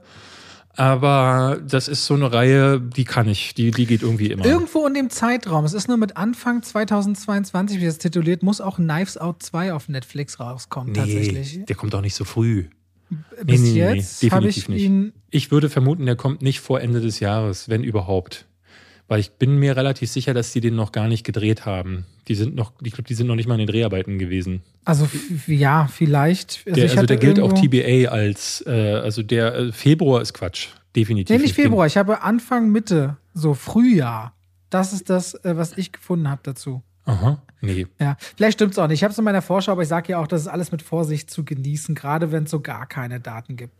Äh, März. Komm, The, Batman. Bat, The Batman. The Batman, dass sie die, diese, der, die Matt Reeves-Variante, Robert Pattinson als Bruce Wayne, die Trailer sehen knaller aus. Sehen so Film noir, brutal, detektivisch aus. Batman ist erst seit wahrscheinlich zwei Jahren in Gotham City unterwegs, noch ziemlich neu in seinem Geschäft und das wirkt sehr wuchtig und böse. Wie fandst du den letzten Trailer jetzt? Weil So? ich bin nicht mehr Ach, ganz meinst, so den, begeistert du meinst gewesen. Mhm. den neuen mit Catwoman, den internationalen? Nee, irgendwie habe ich ihn gar nicht angeguckt, weil ich wollte nicht mehr sehen. Ich würde den Film auf mich zukommen lassen und wenn er auch auf Deutsch rauskommt und ich ihn dann release und was dazu sage, dann gucke ich ihn und mir reichen die beiden und ich will gar nicht mehr, ehrlicherweise. Ja, ich muss auch sagen, ich hätte mir den gerne geklemmt, weil die vorherigen beiden Trailer, die haben so richtig schön eine Stimmung aufgebaut. Und das war so ein Ding, da dachte ich auch, mehr brauche ich nicht, mehr will ich nicht. Das ist Batman für mich. Ähm, und jetzt lasse ich mich von der Geschichte überraschen. Jetzt der zweite Teil ist so typisches Trailer-Territorium. Plötzlich ist diese ganze Stimmung und Atmosphäre nicht mehr da und alles spielt sich nur um so Liebeleien mit Catwoman ab. Und du merkst, das ist ein, ein internationalisierter Trailer, der voll vom Marketing irgendwie verantwortet wurde und diese künstlerische Vision der ersten beiden Trailer komplett ver vermissen lässt. Und da dachte ich dann auch schon, ah, hoffentlich spricht das jetzt nicht für den Film, sondern mehr die ersten beiden Trailer. Deswegen bin ich gerade so ein bisschen, meine, meine Vorfreude ist zurückgegangen, aber trotzdem, ich glaube immer noch an den Film. Ich finde am gleichen Starttag, nämlich 3. März, ich bin noch auf Cyrano gespannt tatsächlich. Ich finde den Trailer richtig schön äh, mit Peter Dinklage und diese Cyrano de Bergerac-Geschichte ist immer so eine Verwechslungsgeschichte. In dem Fall, äh, er ist ein Offizier im 17. Jahrhundert, kann mit Worten ganz toll umgehen, ist verliebt in eine Frau, die heißt Roxanne und die ist aber wiederum in den Kadetten verliebt, der unter der Riege von ihm ist und er hilft quasi diese Liebesgeschichte in Gang zu bringen und muss selbst mit Herzschmerz mit ansehen, dass jemand anders bekommt, was er gern hätte. Dass sich das vielleicht drehen kann, ist so ein bisschen die Geschichte. Äh, du hast ja mal gesagt, dass ich das schönste Mädchen der Welt so liebe, den deutschen Film, ist auch so eine Cyrano de Bergerac-Geschichte. Ähm, da habe ich richtig Lust drauf. Und noch eine Woche später Rot. Ich glaube, das ist der neue Pixar-Film. Kennt- Sagt ihr sowas? Rot? Das äh, ist mit so einem roten Panda. Ne? Ja, das Mädchen, was sich in den roten Panda verwandelt, wenn sie emotional wird. Ich finde den super süß, den Trailer, und auch witzig. Ich, das Problem bei, bei Pixar ist, früher war es ja, Pixar kündigt einen neuen Film an und du wusstest, okay, das kannst du dir im, im Kalender äh, das Datum markieren. Mittlerweile ist es so, es gibt die eine Division von Pixar, die brillanten Scheiß macht, so wie zuletzt Soul. Und dann gibt es die andere Division, die einfach super Quatsch anrichtet. Ähm, was war denn letztes Jahr? Ähm, Luca fand ich zum Beispiel sterbenslangweilig. The, ich weiß noch, dass The Good Dinosaur war für mich so ein richtiger. Oder auch dann so Planes, die Planes-Filme Ja. und Cast 3, glaube ich. Also, War Encanto auch von, von Pixar? nee, ist Disney.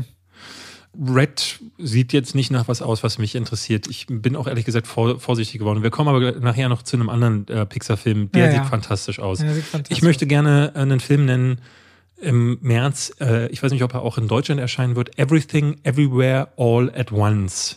Das klingt ja wie niemals, selten, manchmal immer. Ja, ist ein bisschen was anderes. Es ist, äh, es ist so ein ganz skurriler Film. Ich hatte dir den Trailer geschickt, du hast den natürlich nicht geguckt. Ähm, ist Michelle Yeoh äh, spielt es, also er wird beschrieben als interdimensionaler Actionfilm. Ähm, es sind so ein paar Actionstars dabei und ich habe überhaupt nicht verstanden, was sie mir damit sagen wollen. Es ist von den Leuten, die Swiss Army Man gemacht haben. Okay, der war super. Und das sollte, das sollte eigentlich jetzt ähm, für jeden, der Swiss Army Man gesehen haben, dür- dürfte das, äh, das Wasser im Mund zusammenlaufen lassen. Den Trailer finde ich fantastisch. Einer der besten Trailer, die ich in den letzten Monaten gesehen habe. Ist in meiner Top 5 der Filme, auf die ich mich am meisten freue nächstes Jahr. Das kommt aber auch im März, zumindest in den USA. Okay, spannend. Ansonsten haben wir dann noch so ein paar Franchises, aber ich jetzt nichts, wo ich im März sage, das muss ich unbedingt sehen. Ja. Der neue Guy Ritchie kommt, ähm, Operation Fortune heißt der. Ja, stimmt, da habe ich eigentlich Lust drauf, weil ich nicht drin. Es könnte aber auch sowas wie Jackass. Downton Abbey 2, ehrlicherweise. Ich bin Downton Abbey-Fan. Downton Abbey 2, äh, da freue ich mich drauf, aber es ist schon eine sehr spezielle Zielgruppe. Ja, sehr eigentlich. speziell. Und Morbius wurde heute auf äh, März verschoben. März verschoben. Aber wollen wir nicht unbedingt nennen. So, April. Sieht halt, sieht halt nicht gut aus, muss ich sagen. April. Äh, ich bin gespannt, wie Mats Mikkelsen sich als Gellert Grindelwald machen wird, aber richtig freuen tue ich mich auf The Northman. Ja, das ist Der für mich der meist erwartete Film aus. des Jahres. Ja, okay. Robert Eggers äh, mit Alexander Skarsgård, mit äh, seiner geliebten Nicole Kidman, äh, Willem Dafoe und die Geschichte eines, ja, was ist das, Wikingerprinz, der sich rächt für den Tod seines Vaters. Ja, so ein bisschen. Nee, es ist wohl, ähm, es ist wohl eine ähm, Version von Hamlet, soweit ich das mitbekommen habe. Und es geht halt darum, dass äh, Alexander Skarsgård äh, wird vertrieben nachdem ähm, ein, der Bruder des Vaters äh, ihn vom Thron runtertötet und er ähm, schwört auf Rache. Und diese Rache soll er bekommen. Äh, es ist im Grunde ein äh, ultra brutaler Rachefilm, als der wird er beschrieben. Schaut euch den Trailer an, es sieht halt wirklich aus, als hätte jemand das Filmmaterial hinterher genommen und nochmal extra im Schlamm gewälzt.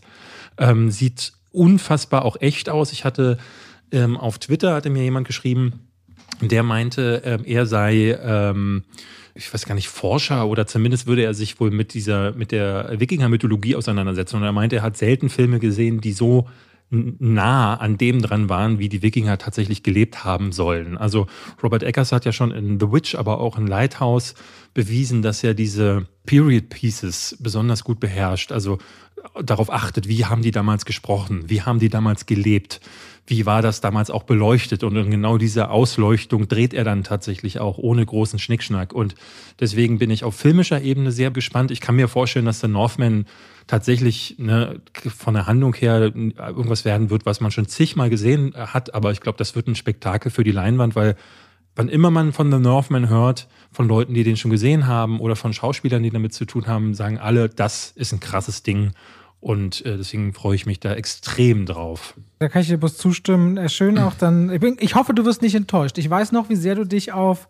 Was war das äh, von. Hunters dieses Jahr nee, unter nee, anderem. Nee, du hattest dich damals Sean Black, äh, The Predator, so. Predator so Predator. gefreut und dann kamst du traurig aus dem Kino. Das tut mir natürlich leid. Ich hoffe, dass sie das nicht widerfährt. Aber ich freue mich auch auf The Northman. Mai Ey, ganz nee, ehrlich, warte mal, nee, nicht so. weiterspringen. Echt? Du ähm, hast nach dem 28.04. noch was? Das ist schon in April gewesen. Na, im April kommt dieser Massive Talent, über den wir vorhin gesprochen haben. Ah, okay. Mit Nicolas Cage. Es kommt aber noch einer, den ich äh, äh, noch nennen möchte, ist 13 Lives. Hast du davon gehört? Äh, ja. Warte mal, ja. Ist von Ron Howard und mit Viggo Mortensen und Colin Farrell und geht um, äh, es geht um ein Minenunglück äh, und zwar ein echtes Minen Minenunglück, das es tatsächlich gab. Und äh, das Tam Luang Cave Rescue. 2018 ist der Tam Luang Cave zusammengestürzt mhm. und 13 Leute wurden darin verschüttet. Ähm, soweit ich das irgendwie weiß. Und der muss krass sein. Also äh, ich habe jetzt nur irgendwelche Stimmen gehört, die gesagt haben, die haben da schon was gesehen. Ron Howard finde ich sowieso ist immer ein Garant für Filme, die zumindest gut sind und äh, man hört viel Gutes über 13 Lives. Das ist also 13 Leben oder 13 Lives. Ich weiß nicht, wie er in Deutschland heißen wird. Im Optimalfall heißt er 13 Lives The Warrior, The Return, The Beginning, irgendwie sowas. Also den könnt ihr euch auch noch notieren. Und der neue Michael Bay-Film kommt. Äh, ja, tatsächlich. Kommt, aber äh, welcher ist es? Warte. Ambulance. Genau, Ambulance. Ach, du hast, ich habe hier so eine Chronologie drin. Aber Ambulance ist mit dem 24.03. bei mir vermerkt und nicht mit dem April. Ich hatte ihn am 8. April, aber ich bin, ich bin auch auf der amerikanischen äh, Startliste drauf. Ich habe ihn am 24.03. jetzt gerade noch, aber hm. mag auch so sein. Egal. Ähm, Mai. So, ich freue mich auf Doctor Strange 2. Ich bin gespannt, weil ich Benedict Cumberbatch einfach gerne sehe, Marvel Cinematic Universe und was dieses Multiverse vielleicht bereithält. Ich sag, wie es ist. Ich finde halt so, weißt du, was ich so schade finde, ist, ähm, der Trailer sieht, sieht, viel farbenfroher aus als alles, was äh, seit Guardians of the Galaxy im Marvel-Universum kam. Aber irgendwie habe ich trotzdem das Gefühl, dass von die, den ersten Snippets, die man sieht, ich irgendwie wieder den Vibe bekomme, das sieht aus wie jeder Marvel-Film. Und ich finde das so schade, dass die, diese Zeiten vorbei sind, wo die Regisseure ihren Filmen einen eigenen Stempel aufdrücken. Mittlerweile wird alles dem großen Marvel-Namen untergeordnet. Und warum holst du dir dann Sam Raimi ran? Dann bleib doch dabei ähm, bei diesen ganzen Regisseuren, die alle irgendwie einen großen äh, Indie-Film gedreht haben und hol dir die dann ran, damit die machen, was du willst. Aber warum dann Sam Raimi? Ich verurteile den Film jetzt früher, als es notwendig ist, weil ich habe wirklich nur diesen ersten Teaser gesehen, so wie ihr alle wahrscheinlich. Aber das war der erste Eindruck, den ich hatte. Und, Wir schauen ähm, mal. Es gibt ja diese Beispiele mit Taika Waititi oder James Gunn, die auch im Marvel Cinematic Universe mhm. noch andere Tonalitäten setzen konnten. Schauen wir mal. Aber eine Chloe Zhao hat es eben zuletzt, finde ich, dann auch enttäuscht. Gibt es im Mai für dich noch was? Hast, freust du dich auf Top Gun? Der soll da rauskommen? Ich, ich sage mal so, der erste Top Gun ist Schrott. Kann man gar nicht anders sagen. Der neue sieht, also die Flugsequenzen sehen brillant aus. Aber ich kann ehrlich gesagt nicht sagen, was das für den Rest des Films heißt. Und äh, der Regisseur ähm, Joseph Kosinski, mit dem hat er ja diesen Oblivion gemacht, den, der ja. war okay, aber Joseph Kosinski hat auch diesen Tron Legacy gemacht und der war nicht okay. Deswegen ähm, weiß ich ehrlich gesagt, weiß ich nicht, was ich damit anfangen soll. Okay, hast du denn noch was im Mai? Nein. Äh, und es wird äh, erfahrungsgemäß, weil gerade hinten raus kleinere Filme man nicht mehr auch so weiß, wann werden sie platziert. Weiß man jetzt so in der zweiten Jahreshälfte für gewöhnlich nur bei größeren Filmen, wann sie starten sollen, muss man dazu sagen. Mhm. Äh, Im Juni, ich, äh, ich weiß, David wird es nicht mögen, ich bin Dinosaurier-Fan. Ich, ich, ich freue mich auf Jurassic World 3. Einfach weil ich mag Dino-Filme ganz dolle schon als Kind und dass sie unter den Menschen leben. Ich mag auch den Prolog, den man sehen konnte. Ich erwarte nicht, dass der gut wird, aber ich sehe gerne Dinosaurier Dinosaurier auf der Leinwand. Das ist eigentlich ganz einfach zu erklären. Fertig. Ja, also ich denke halt, so das Problem ist, dass diese Filme sich halt nie entwickelt haben, sondern immer dasselbe äh, machen. Also das war mein größtes Problem mit dem letzten Teil zum Beispiel auch, dass der wie so ein Best-of oder für mich halt Worst-of war von allem, was äh, äh, Jurassic Park seit Jahrzehnten macht. Sagen wir mal so, ich bin insofern halbwegs angetan, weil Sam Neill zurückkehrt und Jeff Goldblum wahrscheinlich auch eine größere Rolle bekommt. Ähm, ich bin kein großer Fan von Laura Dern, deswegen ist mir ihre Rückkehr eher egal. Aber ja, das heißt, diese alte Cast kommt zurück, aber auch da muss ich sagen, wir hatten jetzt in den letzten Monaten so viele Filme wie Matrix, wie Ghostbusters oder eben auch No Way Home, wo man merkte, okay, da wird jetzt mit den alten Darstellern wird halt ein nostalgischer Effekt erzeugt und ich kann mir sehr gut vorstellen, dass das das einzige Gimmick von Jurassic Park Dominion ist. Deswegen von mir gibt es da keine Vorfreude. Du kannst aber auf jeden Fall über deinen anderen Pixar-Film kurz berichten ja. im Juni. Lightyear ist der andere Film, über den wir reden müssen. Und da muss ich tatsächlich sagen, bin ich sehr angetan, weil ich nicht damit gerechnet hatte, dass äh, sie ein Prequel quasi drehen oder ein Spin-off, das auf der einen Seite so krass aussieht. Also ich finde, der Trailer ist äh, nahezu fotorealistisch, wirklich fantastisch aber auch, dass sie erzählen halt nicht, was man ja auch hätte tun können und was eine sehr viel unkreativere Abteilung wahrscheinlich gemacht hätte, die Vorgeschichte der Actionfigur, die irgendwo im Supermarkt rumhängt oder so, sondern sie erzählen halt die Geschichte, auf der die Actionfigur basiert, von dem echten Buzz Lightyear, so wirkt es zumindest im Trailer.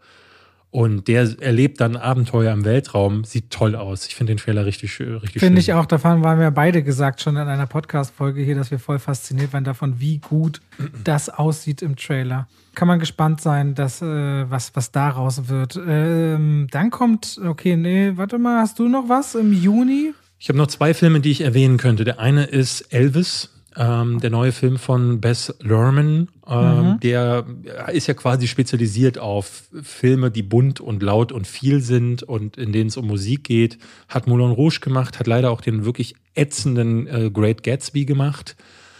Aber ich bin recht gespannt, was er jetzt aus Elvis macht. Ist mit Tom Hanks unter anderem. Ähm, der spielt zwar nicht den, den Elvis, aber äh, eine der Hauptfiguren. Und ich äh, ich ich finde Elvis Presley faszinierend. Ich finde die ganze Geschichte um Elvis Presley faszinierend und ich möchte sehen, was jemand, der ein großartiges Auge hat wie Bess Lerman, was der aus der Geschichte macht.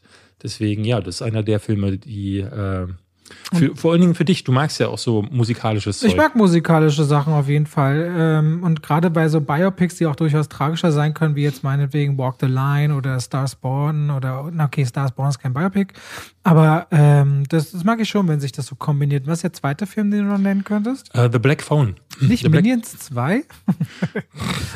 Der kommt erst im Juli nach meiner Liste. Bei mir kommt er am 30. Juni. Bei mir am 1. Juli. Äh, Achso, Egal. Wir sind ja, ein Start, wir sind ja in Deutschland Donnerstag starten. Du hast eine Freitagsliste mit Ja, das kann sein, ja. The Black Phone ist äh, der neue Film von dem Regisseur von äh, Doctor Strange, äh, von mhm. Scott, Scott Derrickson. Ähm, Trailer gibt's schon. Äh, Ethan Hawke spielt einen Typen mit einem Killer mit einer Maske. Ich glaube, er spielt zum ersten Mal einen Bösewicht und äh, hat so Vibes von, na, wie heißt die Stranger Things so ein bisschen. Es geht um einen Jungen, der gekidnappt wird und dann in einem Raum sich wiederfindet, wo er nicht entkommen kann, aber es gibt ein schwarzes Telefon. Und darauf wird er von ähm, den verstorbenen Seelen früherer entführter Kinder ange, äh, angerufen. Es ist ein Film, der immer so auf dieser Grenze wandelt zwischen, ähm, hui, das Thema ist aber ganz schön düster, aber er ist immer noch leichtfüßig genug, um jetzt nicht so, so ein richtig, richtiger Schocker zu sein. Ich habe den schon gesehen. Ähm, kann deswegen nicht sagen, wie ich ihn fand, aber ich kann sagen, dass man ihn im Auge halten kann. Deswegen The Black Phone. Okay, da habe ich auf jeden Fall, ähm, den habe ich auch in meiner Liste als spannende Nummer. Irgendwo um den Dreh könnte Killers of the Flower Moon bei Apple TV Plus rauskommen. Nee, der soll erst Ende des Jahres erscheinen. Wurde Mann, Alter, gesagt. ich habe jetzt gerade die Liste, dass irgendwo, okay, irgendwann im Jahr kommt der neue Martin Scorsese-Film mit Leonardo DiCaprio, mit Robert De Niro und. Hast du das erste Jesse Bild gesehen, was erschienen ist? Nö. Es gibt ein erstes Bild, da hat er der äh, DiCaprio sieht überabgefuckt aus und seine Frisur sieht wirklich ganz furchtbar aus. Also es ist wirklich, bei dem muss man immer wieder sagen, ähm, der hat einen Mut zur Hässlichkeit, das kann man gar nicht anders sagen. Ich bin sehr gespannt auf den Film. Okay, spannend. Ich auch, äh, Scorsese sowieso. Gehen wir mal rein in den Juli. Was hast du denn da? Da, da sehe ich bei mir fast bloß noch Blockbuster, weil äh, da kleinere Filme nicht mehr richtig positioniert werden, zumindest in meiner Liste. In meiner Liste sind noch zwei Namen, die habe ich hier schon mal erwähnt, nämlich Bullet Train. Das David ist David Leachs neuer Film. Genau, der neue Film von David Leach mit Brad Pitt. Ähm, irgendwie zwölf Profikiller steigen in einen Zug ein und dann ist da wohl geht da die Luzi ab. Äh, das ist Bullet Train. Man hat, ich hatte da mal vor ein paar Monaten darüber hier gesprochen, weil der auf diesem Film, auf dieser CinemaCon in, ich glaube in San Francisco war die, war der als einer der besten Filme der Messe beschrieben worden. Und der andere Film ist Nope, der neue Film von Jordan Peele. Äh, Daniel Kaluuya spielt wieder mit. Mhm. Man weiß überhaupt nicht, worum es geht. Ich glaube, ich habe mir sagen lassen, das geht so ein bisschen in Richtung auch Stranger Things, bisschen oder Poltergeist vielleicht, soll auch, glaube ich, so eine Farce eher sein. Also ähm, ich bin gespannt auf den ersten Trailer, wenn der kommt und dann auch ein bisschen ersichtlicher wird, worum es geht. Aber ich bin gespannt. Jordan Peele kann man sich ja. geben. Ansonsten können wir gucken, ob es im Marvel Cinematic Universe, weil Taika Waititi liefert Tor 4 ab, ob es eine andere Tonalität geben wird oder eben nicht, wie David mhm. vermutet. Und äh, Dwayne Johnson macht sein Black Adam Debüt. Mal gucken, was aus der Figur wird. Im August habe ich dann ehrlich gesagt gar nichts bei mir. Der äh, neue Film mit Sylvester Stallone startet, Samaritan. Der am 1.9. bei uns. Okay. okay. Sam Samaritan, Gut, ja. Samaritan. Dann sagen wir mal einfach so, wir haben beide nichts im August. ja, der neue Sylvester Stallone-Film startet. Da erzählt die Geschichte von einem Typen mit Superheldenkräften, der anscheinend einen Bösewicht tötet und dann abtaucht. Und dann ist das wie eine Legende, ob es den mal gab. Und ein Junge glaubt, dass sein Nachbar das wäre und versucht die Wahrheit rauszufinden. Das habe ich so ein bisschen als Storyline. Genau, hat er auch auf der CinemaCon ähm, großartige Stimmen bekommen. Deswegen, ähm, also ich hatte sogar viele gelesen, die meinten, das könnte der erste Film von Sylvester Stallone sein seit Jahren, der nicht auf seinem alten Franchise äh, basiert, der ihn aber so ein bisschen zurückkatapultiert in so eine Liste von Leuten. Aha, der kann also auch noch mehr als Rambo, Rocky oder äh, Expendables. Äh, ja, also ich Der ja übrigens gespannt. auch gedreht wurde, der müsste auch nächstes Jahr erscheinen, Expendables. Dieses Jahr kommt das ja, also jetzt. Ja, Entschuldigung. Ja, ja habe ich aber tatsächlich keinen richtigen Termin gefunden. Ich fand Gibt's im, nicht, nee. Ich fand im September dann interessant Dark Harvest. Hast du den mhm. auf der?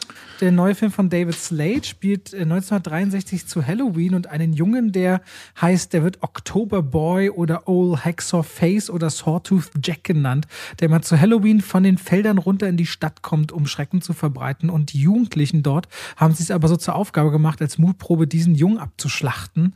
Und mhm. besonders gibt es da einen, der heißt Pete. Der will auch mal nicht nur der Außenseiter sein und das wird aber ultra gefährlich wohl. Äh, David Slade hatte eine ganz spannende äh, Biografie, was Filme angeht. Äh, und ich finde auch den Titel Dark Harvest irgendwie scheiße cool, ehrlicherweise. David Slade ist äh, für den wirklich gar nicht mal üblen äh, Art Candy und auch für äh, 30 Days of Night, aber auch für Twilight Eclipse äh, verantwortlich. Also deswegen, man weiß es nicht, was es wird. Ich bin eher gespannt auf Salem's Lot. Ähm, ich weiß nicht, ob du Brennen muss Salem kennst. Von, äh, ist eine, eine, Geschichte von Stephen King, die auch schon in den 80ern mal verfilmt wurde. Muss mit Hexen zu tun haben, bestimmt. Ähm, ging es um Hexen oder ging es um Vampire? Ich Keine Ahnung, immer wenn Salem wo draufsteht, dann ist das Gefühl, es Hexen. Ja, ja, ja. Ähm, der hat ja so ein paar Filme damals wie Needful Things, also in einer kleinen Stadt und so, die ähm, so Horror-Geheimtipps aus dieser Phase waren. Und Salem's Lot ist ein wirklich gruseliger, ich, ist wirklich einer der gruseligeren äh, Stephen King-Filme gewesen. Und deswegen bin ich gespannt auf das Remake.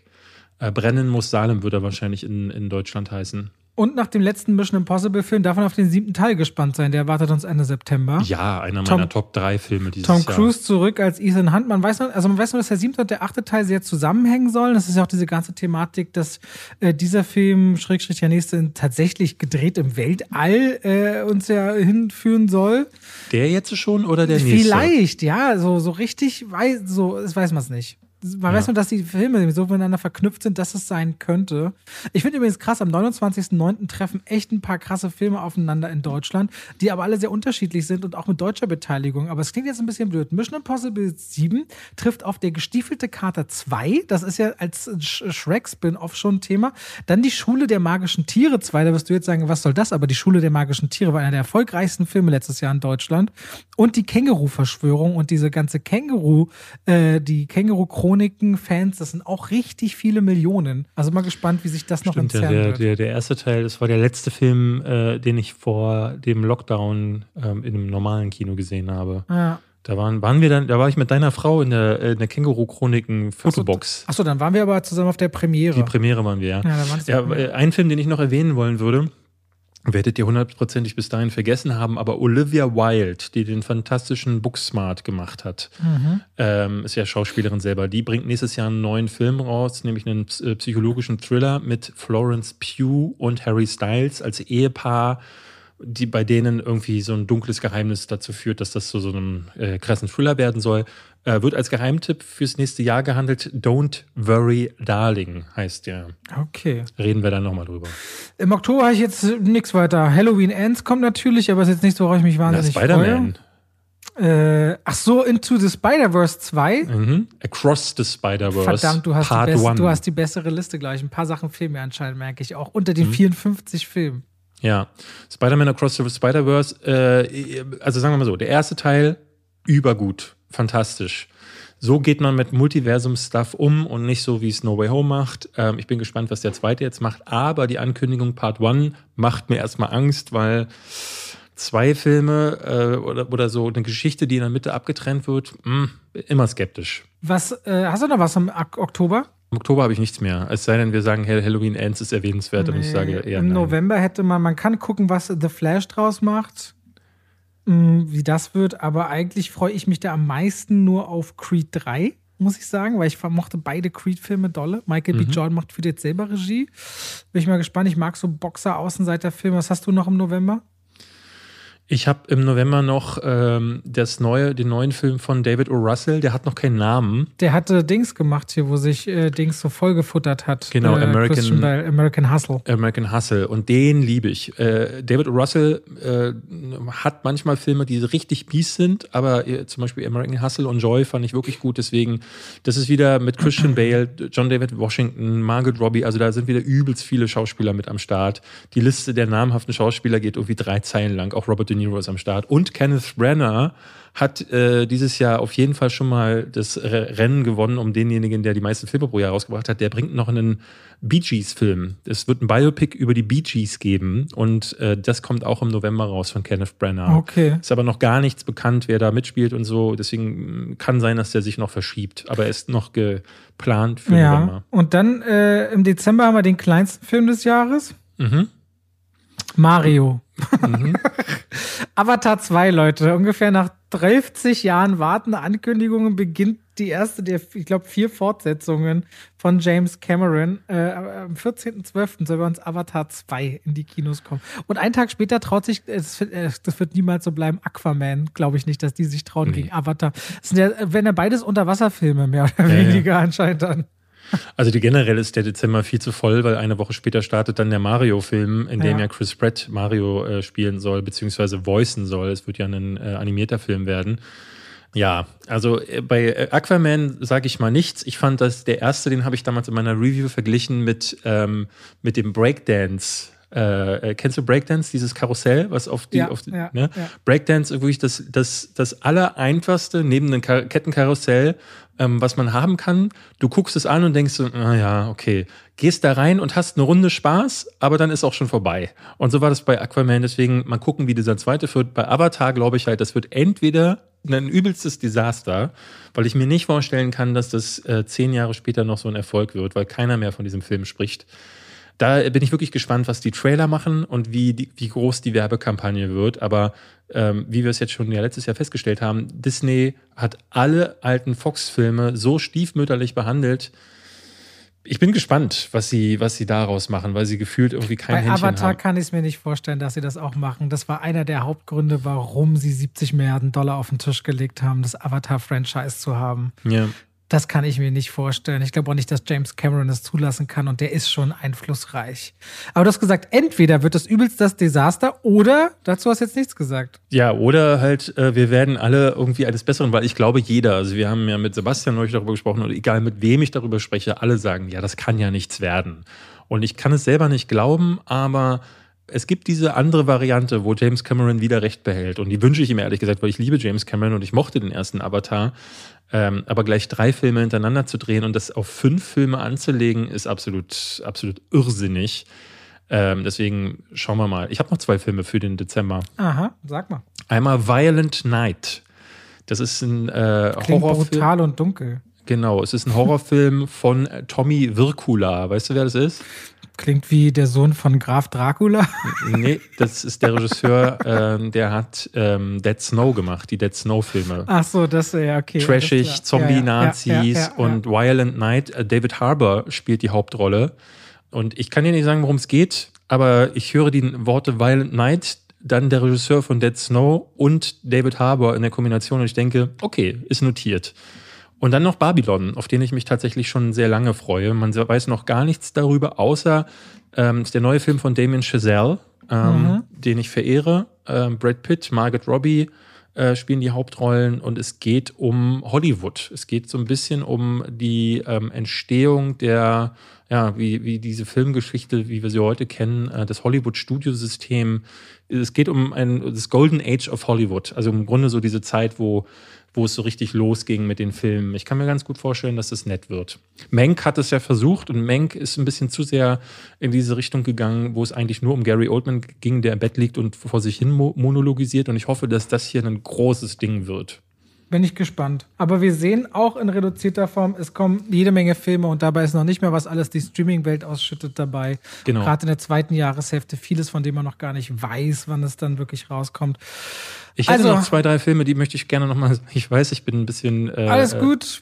Ich habe noch zwei, drei Filme. Ähm, Evil Dead wird fortgesetzt. Evil Genau. Dead Rise hat noch keinen ja, Termin. ja. Ähm, bin ich ehrlich gesagt gespannt drauf. Ähm, Cube ist ein japanisches Remake von äh, dem Original Cube, der ja, glaube ich, spanisch war. Ich mochte den ersten Cube sehr. Ich, es ist eine, im Trailer, den gibt's schon, könnt ihr euch auf YouTube angucken, nur in japanischer Sprache. Sieht man, dass es wirklich sehr nah am Original ist, aber die Japaner haben manchmal einen eigenen Spin, genauso wie wir ja auch einen eigenen Spin auf die, ähm, die japanischen Originale haben. Und deswegen würde ich mir mal vormerken. Und dann ähm, habe ich noch äh, auf der Liste ähm, ein paar Netflix-Filme, die auch angekündigt sind für das Jahr. Monkey Man habe ich hier schon erwähnt. Dev Patel, Regiedebüt, soll angeblich sowas sein wie John Wick in Indien. Ähm, und der neue Film von David Fincher mit Ma Michael Fassbender, der heißt The Killer und er spielt dann einen Profikiller, ähm, soll wieder in diese Richtung gehen, wo, äh, wo Fincher früher drin gearbeitet hat. Ne? Düstere Thriller und das möchte ich von ihm ehrlich gesagt am ehesten sehen. Deswegen bin ich da sehr gespannt. Das ist ein Netflix Original. Es wird einen Carmen San Diego Real-Life-Film geben. Es wird auch einen Bob's Burgers Film geben übrigens dieses Jahr. Mega Man wird kommen. Ich möchte noch einen, und der kommt jetzt im Januar nennen, der heißt Pleasure. Ähm, ist letztes Jahr ein großer äh, Aufreger gewesen auf, ich glaube, einem der großen Fe Festivals. Gibt es auch den Trailer schon. Ein junges Mädchen kommt nach Amerika und will Pornodarstellerin werden. Und der Film, das ist das Interessante daran, erzählt halt von ihrer Reise durch diese Pornoindustrie. A, sehr ungeschönt, wohl richtig wehtun, aber eben auch in pornografischen Bildern. Startet, glaube ich, hier in Deutschland am 17., 16., ich weiß es gar nicht, auf jeden Fall nächste oder übernächste Woche. Okay. Und soll richtig krass sein, soll richtig in die Magengrube hauen. Ähm, Trailer sieht toll aus. Ich bin gespannt, deswegen Pleasure hier nochmal Pleasure. erwähnt. Okay, gut. Werde ich mir vielleicht angucken. Das war's. Pressevorführung gab es dazu, aber eigentlich. Ich kann mir nicht vorstellen, das vielleicht im Pornokino. Okay, dann war das Ach, unser. und The Sadness wollte ich noch erwähnen. The Sadness ist ein äh, taiwanesischer äh, Zombie-Film und gilt als der brutalste Zombie-Film der letzten Jahre. Lief letztes Jahr auf dem Fantasy Filmfest. Ich habe ihn leider verpasst, aber alle, die den gesehen haben, sagen, übelst krasse Schlachtplatte. Startet ungeschnitten in Deutschland in den Kinos im, ich glaube, März oder April. The Sadness. Punkt. So, sorry. David, hast du noch was? Nein, das Bist du war's. sicher? Ja. Ja? Aber ich finde es wichtig, auch mal solche Filme zu nennen und nicht, ja, und dann kommt Tor 4 und Mrs. Marvel. Ich habe jetzt gar nicht, wann kommt denn, ähm, wie heißt, wie ist hier nochmal, Captain Marvel 2 kommt doch jetzt auch irgendwann. Weiß ich nicht. Glaube Ja, nicht. ach. glaube ich, kommt erst nächstes Jahr. Ist egal. Ähm, gut, Leute. Wir haben den Einstand ins neue Jahr zelebriert. Ja.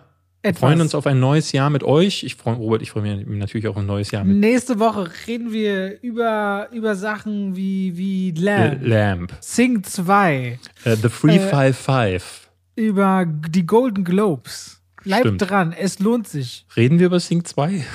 Weiß ich nicht. Bitte nicht. Ich, ich schon. Okay.